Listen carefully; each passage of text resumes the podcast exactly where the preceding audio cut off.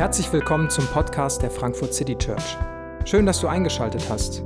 Wir wünschen dir viele inspirierende Momente beim Hören der Predigt.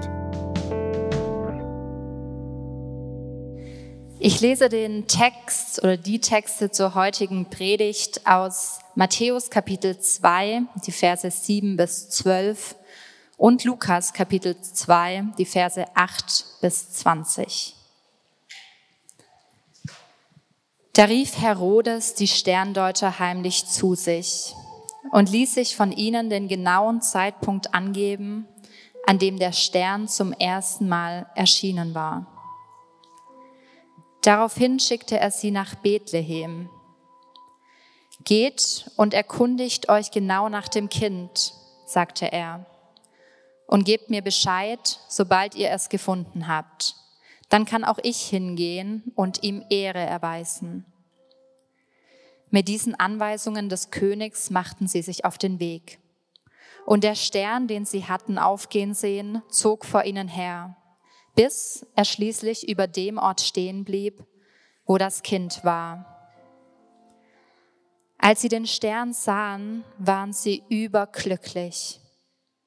Sie gingen in das Haus und fanden dort das Kind und seine Mutter Maria. Da warfen sie sich vor ihm nieder und erwiesen ihm Ehre. Dann holten sie die Schätze hervor, die sie mitgebracht hatten, und gaben sie ihm. Gold, Weihrauch und Myrrhe. In einem Traum erhielten sie daraufhin die Weisung, nicht zu Herodes zurückzukehren. Deshalb reisten sie auf einem anderen Weg wieder in ihr Land. In der Umgebung von Bethlehem waren Hirten, die mit ihrer Herde draußen auf dem Feld lebten. Als sie in jener Nacht bei ihren Tieren Wache hielten, stand auf einmal ein Engel des Herrn vor ihnen. Und die Herrlichkeit des Herrn umgab sie mit ihrem Glanz. Sie erschraken sehr aber der Engel sagte zu ihnen, ihr braucht euch nicht zu fürchten. Ich bringe euch eine gute Nachricht, über die im ganzen Volk große Freude herrschen wird.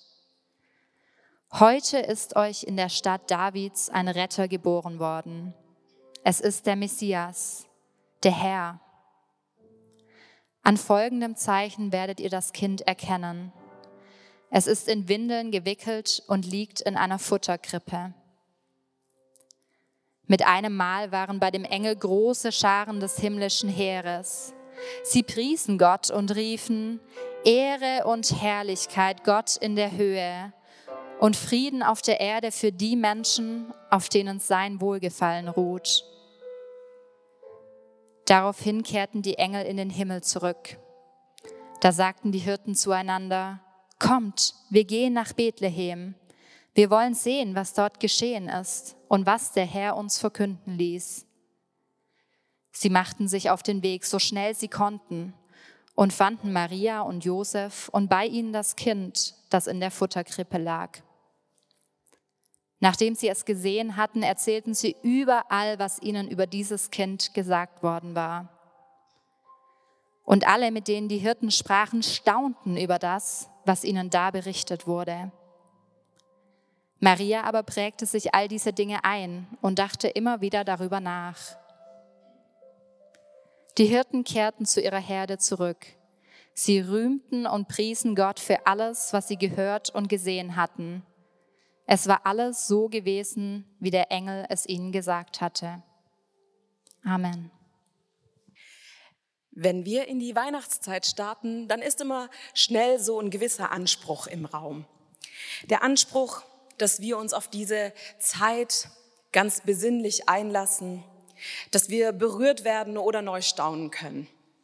Nun ist es aber so, man kann Staunen nicht machen.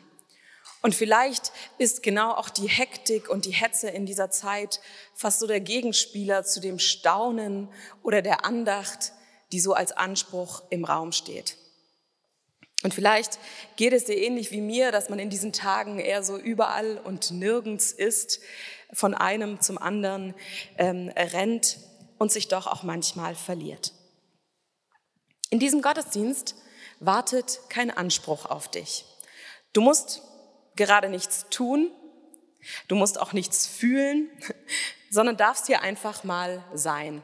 Und vielleicht atmest du noch mal aus und lässt die Anspannung auch so der letzten Woche einmal raus. Die Menschen, um die es heute in, der, in den Texten der Predigt geht, sind auch einfach erstmal da. Und vielleicht bringst du, Verzeihung, und vielleicht bringst du, wenn du Hirten und Weisen liest, schon ganz eigene Bilder mit, wie du, dich, wie, wie du sie dir vorstellst. Und wenn du christlich sozialisiert wurdest, hast du vielleicht so kindliche Bilderbücher vor Augen und so nette Hirten mit so kleinen Schäfchen auf den Armen und diese weisen Männer auf Kamelen, weil sie kommen schließlich aus dem fernen Land. Und die bringen ihre Geschenke und das sind so helle, fröhliche Bilder lächelnde Hirten und Weisen. Und vielleicht bist du auch nicht mit diesen Bildern aufgewachsen und dann scheint es mit Hirten und Weisen und der Krippe vielleicht genauso mythenhaft wie der Weihnachtsmann und die Rentiere. Und ob da jetzt Kobolde oder Zauberer an der Krippe waren, ist völlig gleich, da die Geschichte eh einfach nur eine Geschichte ist. In dem heutigen Text begegnen wir zwei Bevölkerungsgruppen der damaligen Zeit, die uns vielleicht irgendwie vertraut sind, weil wir sie schon immer irgendwie kennen und gleichzeitig doch fremd bleiben. Und ich glaube, es ist wirklich lohnenswert, dass wir mal hinschauen, für was stehen eigentlich diese Gruppen und was haben sie mit Weihnachten zu tun. Wir lesen in Matthäus, wie Kim gerade vorgelesen hat, dass Herodes die Sterndeuter zu sich ruft und ihnen, von ihnen den ganz genauen Zeitpunkt wissen will, an dem sie diesen Stern zum ersten Mal gesehen haben. Und der Predigtitel lautet zwar Hirten und Weisen, weil es so schön weihnachtlich klingt, aber in dem griechischen Wort steht das Wort Magoi für diese Weisen, was zunächst einmal ganz simpel eigentlich Magier oder Zauberer heißen könnte. Aber da Hirten und Zauberer mehr wie so ein Harry Potter Weihnachtsspecial klingt, heißt die Predigt eben Hirten und Weisen, ähm, wie viele Übersetzungen das Wort Magoi übernommen haben. Hier im Text hat die Übersetzung es mit Sterndeutern übersetzt und sie umgreift erstmal das Tätigkeitsfeld dieser Menschen. Denn streng genommen handelt es sich bei diesen Sterndeutern um Astronomen oder Astrologen. Das wird in einer voraufklärerischen Welt nicht unterschieden. Also sprich, was man an den Sternen sieht und wie man sie deutet, ist das Gleiche. Und sie kommen aus dem fernen Osten, wird gesagt, sehr wahrscheinlich dem heutigen Iran, Gegend Persiens, und gehören einer östlichen Philosophie an. Und sie deuten den Stand der Sterne und sie deuten ihn, was er über die Gegenwart aussagt oder auch, was er ihnen über die Zukunft ankündigen könnte. Aus jüdischer Sicht, also aus dem Kontext, in dem diese Weihnachtsgeschichte eigentlich stattfindet, sind diese Sterndeuter nicht unbedingt ernstzunehmende Gestalten. Ah, das sind so, die vertreten so ein bisschen eine seltsame Philosophie. Und das Wort Magoi wird im Judentum eher abwertend gebraucht. Also es ist ein Dienst an fremden Gottheiten. Es ist vielleicht auch so ein bisschen äh, Charlatanerie, also ein bisschen Hokuspokus, nicht so ernst zu nehmen. Ich bin letzte Woche über den Weihnachtsmarkt gelaufen und bin plötzlich an so einem Wagen vorbeigekommen, wo man sich ähm, äh, die Zukunft voraussagen lassen konnte. Also so Tarotkarten legen lassen und äh, da war, glaube ich, auch eine Kristallkugel und so, was man da irgendwie auch so aus unserer Sicht vielleicht mit verbindet. Und ehrlich, ich frage mich so ein bisschen, okay, ein bisschen crazy, ein bisschen weird, wer geht da überhaupt hin oder wer macht sowas, wer glaubt da dran? Und ich schaue auf diesen kleinen roten befremdlichen Wagen etwas kritisch. Und ich glaube, so hat sich die Situation am Hof von Herodes auch ein bisschen angefühlt. Da kommen so Astrologen aus dem Osten und sagen, sie haben einen Stern gesehen. Und dieser Stern deutet auf einen König. Und es hat sie natürlich zu dem Palast gebracht in diesem kleinen Land. Und Herodes hört sich das sehr wahrscheinlich an und denkt so, okay Leute, Horoskop glaube ich nicht. Und hat sehr wahrscheinlich so ein bisschen gedacht, ja, die Sterne haben es angekündigt. Also wenn doch einer jetzt hier mitkriegen würde, dass es einen neuen König gäbe, dann wäre das doch ich hier, der Machthaber in diesem Land. Da sind also Menschen, die erregen plötzlich Aufsehen, dass sie einer Beobachtung gefolgt sind und hier und alles darauf hindeutet, dass ein König geboren wird. Herodes ist jetzt nicht so bibelfest, dass er wüsste, wo das genau sein soll. Aber er hat irgendwie so Hoftheologen und fragt die dann, okay Leute, da sind irgendwie so ein paar crazy Leute, die haben so eine Idee. Was, was sagen denn die Schriften dazu? Und die geben ihm dann Ausschluss, ja, also da ist eine Messias-Erwartung, die sagt, dass dieser Messias in Bethlehem geboren wird. Also jetzt nicht in Jerusalem im Palast, sondern in Bethlehem. Und Herodes schickt also diese Reisegesellschaft nach Bethlehem. Und dann sagt er, geht und erkundigt euch genau nach dem Kind und gebt mir Bescheid, sobald ihr es gefunden habt. Dann kann auch ich hingehen und ihm Ehre erweisen. Dass Herodes jetzt nicht gleich mitreist, ist sehr wahrscheinlich der Tatsache geschuldet, dass er es für völligen Quatsch hält, weil als ob da jetzt eben diese Magier aus dem fernen Osten eine Offenbarung hätten, die er nicht hat. Und sagt dann, ja, schaut doch mal, ähm, und wenn ihr jemanden findet, dann sagt mir Bescheid und dann kann ich hingehen und ihm Ehre erweisen. Und Herodes ist ein narzisstisch machthungriger Herrscher, der hat gar kein Interesse, einem neuen König irgendwie Ehre zu zollen. Also er fühlt sich zu diesem Zeitpunkt anscheinend noch nicht sehr bedroht. Wir haben also diese Weisen, diese Sterndeuter, die von ganz weit her anreisen und so einer Ahnung folgen, so einer Auslegung ihrer folgen. Und dann gibt es noch diese Hirten. Sie sind eine nicht beachtenswerte Gruppe in der Bevölkerung, diese Hirten. Hirten sind in der damaligen Zeit keine romantischen Figuren, die man an eine Krippe schön hinstellt.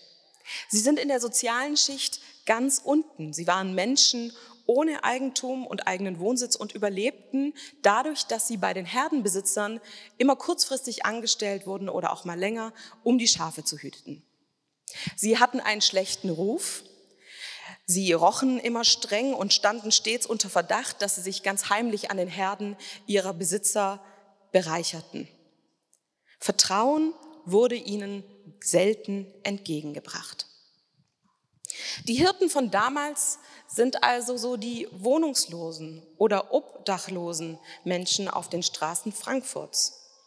Vielleicht ohne Eigentum, ohne Wohnsitz, den Tag überstehen und vielleicht auch in dieser Armut aufgrund von widrigen Umständen gelandet. Sie sind weder auf der Suche nach dem Messias, noch können sie Sterne deuten, noch machen sie etwas Besonderes. Sie sind einfach auf diesem Feld, gehen ihrer Überlebens, Überlebenstätigkeit nach, als ihnen etwas passiert. Sie sind einfach auf diesem Feld draußen und plötzlich umgibt die Herrlichkeit des Herrn sie mit ihrem Glanz. Und sie erschrecken. Dass sie sich sehr erschrecken und der Text hier darauf hinweist, dass sie sich sehr erschrecken, verweist uns darauf hin, dass hier etwas passiert, was nicht ständig passiert. Also es ist nicht etwas, was man erwarten könnte oder ah, Hirten haben halt des Öfteren nächtliche Erscheinungen. Es ist etwas, was ihre Vorstellungskraft völlig sprengt. Und ich weiß nicht, wie diese Erscheinung konkret ausgesehen hat. Es ist eine Erscheinung, es, ist, es sind Worte, es ist etwas, was dieser Schreiber als die Herrlichkeit des Herrn umgab sie mit ihrem Glanz ausdrückt. Wenn Gott in der Welt erscheint, wird es ganz oft mit diesem Wort Herrlichkeit ausgedrückt. Gott zeigt sich dem Menschen auf eine Art und Weise, die für ihn wahrnehmbar ist. Vielleicht durch Licht, durch was Hörbares, durch was Wahrnehmbares. Ob das meine eigene Vorstellungskraft sprengt, absolut. Ich kann mir das nicht so ganz vorstellen. Und trotzdem glaube ich, dass hier etwas passiert, was so einen Eindruck gemacht hat, und auch im Kollektiv erfahrbar war, dass es Menschen zur Handlung ähm, bewegt hat. Ich kann den Hirten nicht ihre Erfahrung absprechen. Es ist ja nicht nur einer, der jetzt sagt, hey, ich habe heute Nacht was geträumt, sondern es erscheint einer ganzen Gruppe und sie machen sich auf den Weg. Wir haben also zwei sehr unwahrscheinliche Gruppen in dieser Geschichte. Wir haben so bisschen komische Typen aus dem fernen Osten. Wir haben diese armen, wohnungslosen Menschen. Sie haben zwei ganz unterschiedliche Ausgangslagen. Die einen beobachten die Sterne und legen sie aus. Die anderen sind einfach da in ihrem Alltag und machen so ihr Ding. Die einen reisen einen ganz langen Weg auf ihrer Suche, die anderen sind nebenan. Sie haben unwahrscheinliche Erscheinungen, irgendwelche Berechnungen, einen Stern und eine Engelerscheinung. Ich finde das an Gott so was Schönes, dass er sich nicht in so kleinbürgerliche, spießige Kategorien pressen lässt und auch damals nicht diese Geschichte so passiert, dass sie der Erwartung entspricht. Und sie bricht auch die Vorstellungswelt der Gesellschaft damals aus. Jesus wird nicht in den Palast geboren. Jesus begegnet nicht der Mittelschicht zuerst oder der Oberschicht, sondern er begegnet Menschen, die so ein ganz großes Spektrum an Menschheit aufmachen. Und die positive Rolle dieser zwei Gruppen, die überrascht in der Weihnachtsgeschichte, damals wie heute. Es ist überrascht, so überraschend, wie wenn mir diese Wahrsagerin auf dem Weihnachtsmarkt plötzlich die gute Botschaft von Jesus erzählen würde. Oder die positive Rolle der Hirten überrascht auch und zeigt einmal mehr, wie Gottes Herz immer wieder sich mit den Benachteiligten solidarisiert und allen Menschen begegnen will, ganz gleich, welchen Platz sie in der Gesellschaft haben. Diese zwei Gruppen machen deutlich, dass es niemanden gibt, für den, für den dieser König nicht gekommen wäre. Wenn sogar Sterndeuter sich aufgrund einer Sterndeutung auf den Weg machen und Hirten sich aufgrund einer Engelserscheinung aufraffen, dann ist dieser Messias für alle. Ganz gleich, wo du startest, ganz gleich, wo du bist. Und vielleicht bist du weder Magier noch Hirte, keine Wahrsagerin, kein wohnungsloser Mensch, Du hast deine eigene Ausgangslage. Vielleicht bist du suchend und fragend wie die Sterndeuter. Vielleicht bist du auch desillusioniert wie die Hirten. Vielleicht bist du auf der Suche nach einem verborgenen Gott, wie die Menschheit schon seit sie angefangen hat. Vielleicht bist du auch einfach da in deinem Alltag. Vielleicht bringst du viele Fragen mit in deinem Leben und vielleicht waren aber die Antworten, die du erhalten hast, auch schon immer genug.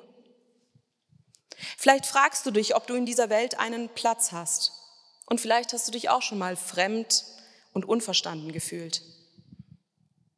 Vielleicht war dein Weg zu Gott ein ganz langer. Und vielleicht war er von Anfang an sehr nah. Vielleicht bringst du etwas mit. Vielleicht kommst du auch ganz mit ganz leeren Händen. Bei den Weisen und den Hirten geht es zunächst einmal darauf, darum, dass sie sich beide auf den Weg machen. Ganz gleich, wo sie herkommen und ganz gleich, wie dieser Weg aussieht. Denn um was es geht und um was es ganz zentral auch in dieser Geschichte geht, ist, dass sie beide an der Krippe ankommen. Und an der Krippe passiert Folgendes. Die Weisen werfen sich vor ihm nieder und erwiesen ihm Ehre. Dann holten sie die Schätze hervor, die sie mitgebracht hatten, und gaben sie ihm. Gold, Weihrauch und Myrrhe. Es gibt so eine Karikatur, wenn die weisen Frauen gewesen wären, hätten sie Windeln, Milchpulver und Auflauf mitgebracht. Denn was soll das Kind bitte mit Weihrauch, Gold und Myrrhe? Ist witzig, aber dann habe ich einen Artikel zu der antibakteriellen Wirkung von Weihrauch und Myrrhe für Kleinkinder gelesen und fand das dann doch gar nicht so dumm, dass die Weisen das mitgebracht hatten. Aber nee, Scherz, es ist ja so auch nicht dumm. Ne? Diese Menschen haben etwas mitgebracht, was zur damaligen Zeit von ganz großem Wert war. Weihrauch, Myrrhe und Gold stehen für königliche Geschenke gegenüber jemandem, dem man Ehre erweisen will.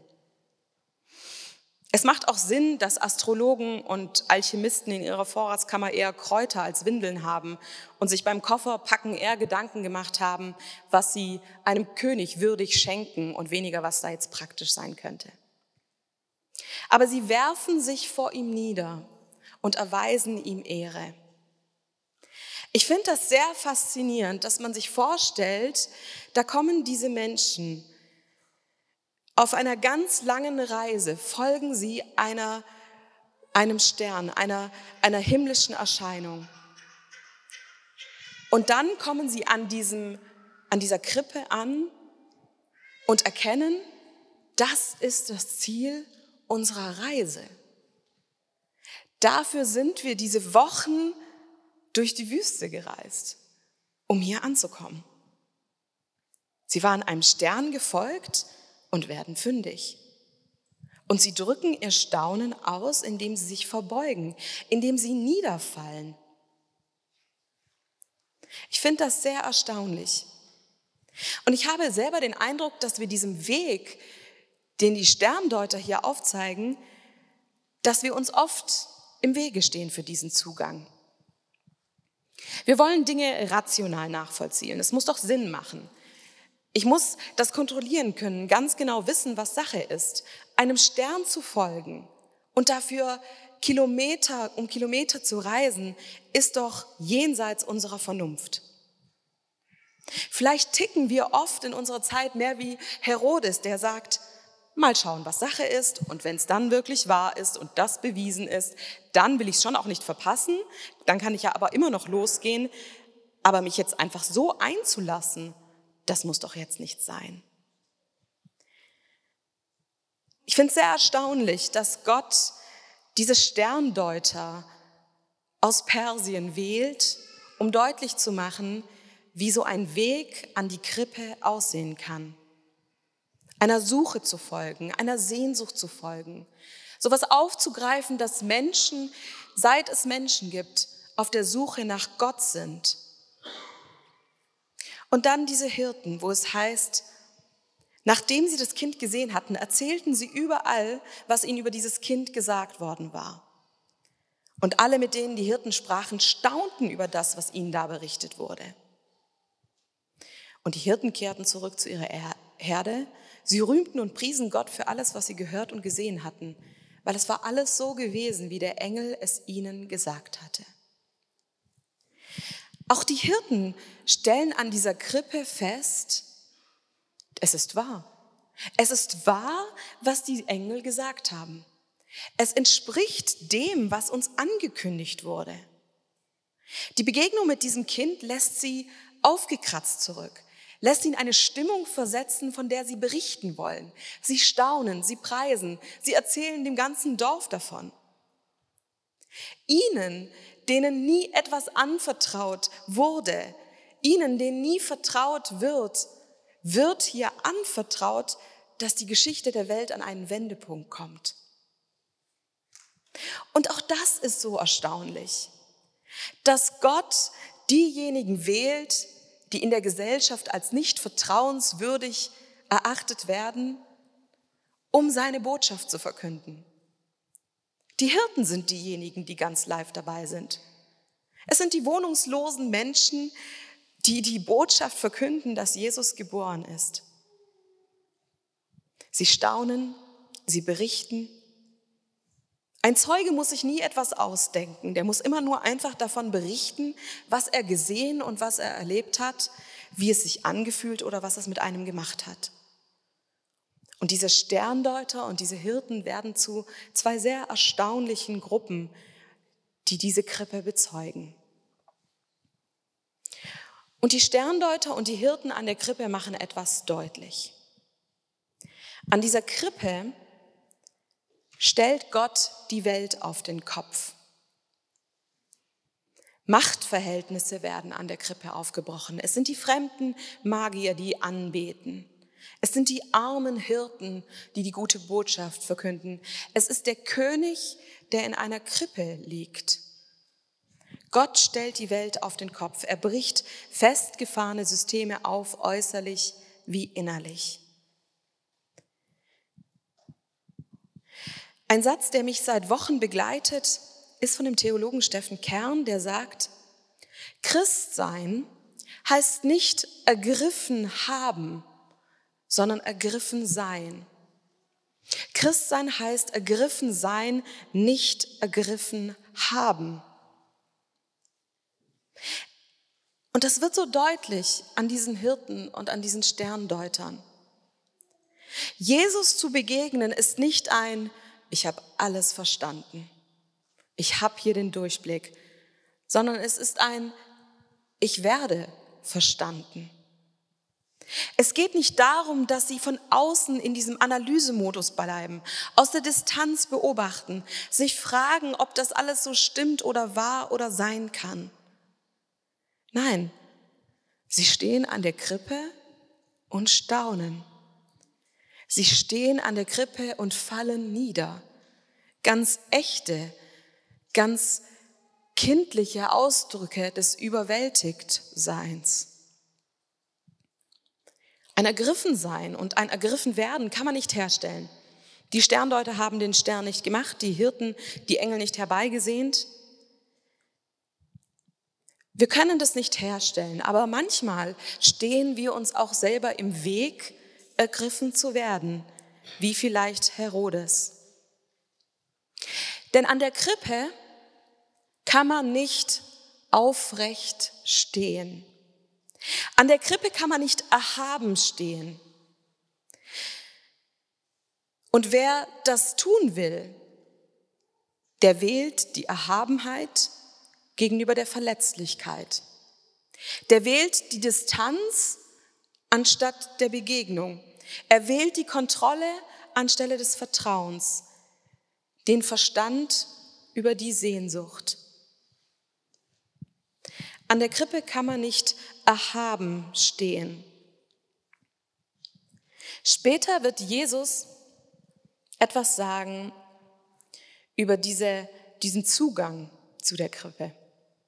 In Lukas 10, Vers 21 ist es eine Situation, wo Jesus in Jubel ausbricht und betet und er sagt, mein Vater, Herr über Himmel und Erde, ich preise dich, dass du die Wahrheit über dein Reich vor den Klugen und Gebildeten verborgen und sie den Unwissenden enthüllt hast. Das ist jetzt hier kein Wort gegen Intellektuelle. Es ist aber ein Wort gegen diejenigen, die meinen, dass sie es über das Verstehen ergreifen würden.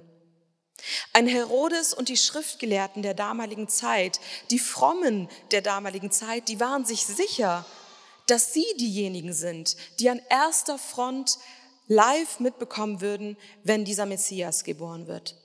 Sie sind doch die Guten. Sie sind die Machthaber. Sie haben den richtigen Glauben. Doch durch diese Haltung versperren sie sich das Treten und das Knien an die Krippe, an die man nicht mit erhobenem Haupt treten kann. Und demgegenüber sind diese Sterndeuter und diese Hirten mit ihrer positiven Neugier und dem unmittelbaren Aufbrechen. Ein an die Krippe treten, ohne dass sie wissen, was es mit ihnen machen wird. Und die Frage ist schlicht, zu was führt sie dich, die Krippe? Dieses Kind in der Krippe, was bedeutet es für dich? Ich denke manchmal selbst, dass ich anders sein müsste, damit Glaube funktioniert. Vielleicht frömmer, vielleicht weniger kritisch. Vielleicht hast du deine eigenen Barrieren im Kopf, weshalb Glaube manchmal nicht funktioniert oder vielleicht überhaupt noch nie funktioniert hat. Doch diese Gruppen erinnern daran, dass man nicht anders sein muss, um Jesus zu begegnen. Wenn Jesus den Magiern und Hirten begegnet, dann bin auch ich ihm nicht so fern. Und ich kann genauso wenig auf Knopfdruck staunen wie du. Wir müssen aber nichts anders machen, sondern neugierig bleiben. Denn Staunen bedeutet, dass wir von etwas Schönem, etwas Gutem überwältigt werden. Es geht über unser bloßes Verstehen hinaus. Es geht über das, was sich uns erschließt, hinaus. Und dieses Kind in der Krippe ist nicht an sich überwältigend. Ich vermute, Jesus war ein Säugling, nicht süßer und hässlicher als andere. Doch dieses Kind steht für etwas. Und das ist das Gewaltige. Und das ist das Großartige, was sich den Sterndeutern und Hirten erschließt. Dieses Kind steht für etwas. Für was steht das Kind bei dir? Wie kommst du an die Krippe? Was bedeutet es für dich zu staunen? Das Kind in der Krippe steht für einen Gott, der dich und mich liebt, der uns begegnen will, der uns befreien will und für jeden von uns einen ewigen Platz in seiner Ewigkeit geben will. Dieses Kind steht für ein Licht in der Finsternis, das Ende der Dunkelheit, das Ende jeden Krieges, die Verheißung ewigen Friedens.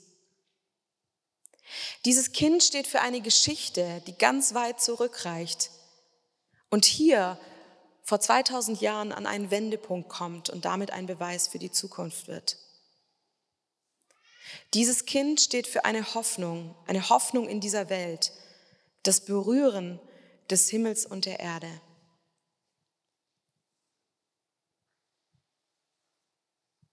Ich möchte beten.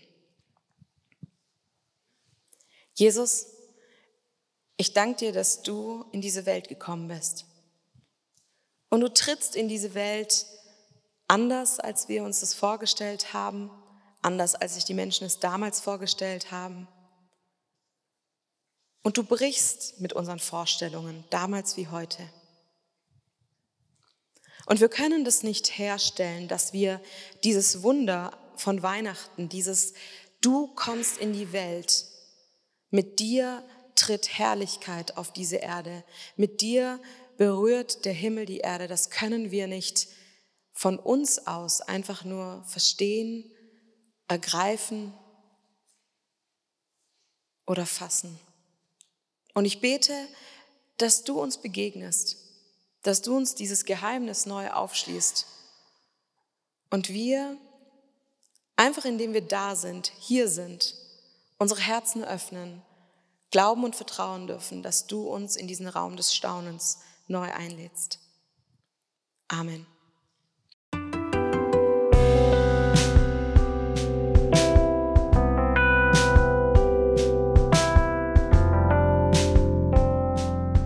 Wir hoffen, die Predigt hat dich inspiriert. Wenn du uns kennenlernen möchtest, dann schau einfach mal auf unsere Homepage www.frankfurtcitychurch.de oder besuch uns in unseren Gottesdiensten. Bis dann!